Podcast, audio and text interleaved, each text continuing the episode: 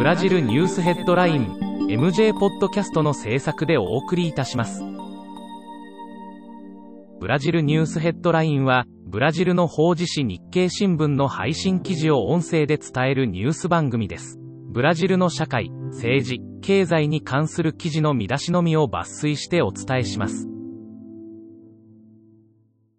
11月27日のニュースです。23日、エドアルド会員議員は次世代、インターネットサービス構築に関し、ネットに中国のスパイが侵入してくるのを避けることが、ブラジルの意向とツイッター上で発言し、中国政府を激怒させた。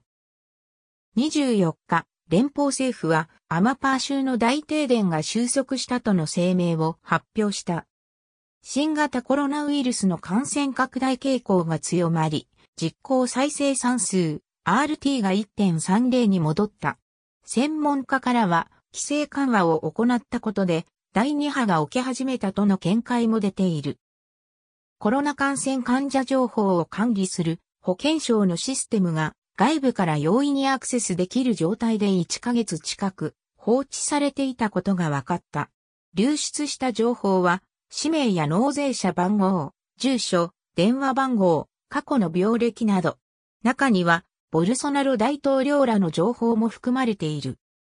26日、アルゼンチンの大統領府、カーザ・ロザーダで、マラドーナの国葬が執り行われ、100万を超すファンが集った。サッカー界や政界、法王からも続々と弔辞が送られた。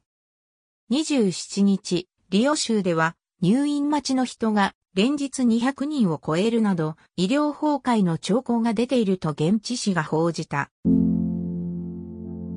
日経新聞サイトでは最新のブラジルニュースを平日毎日配信中。無料のメールマガジン、Twitter、Facebook、Instagram から更新情報をぜひお受け取りください。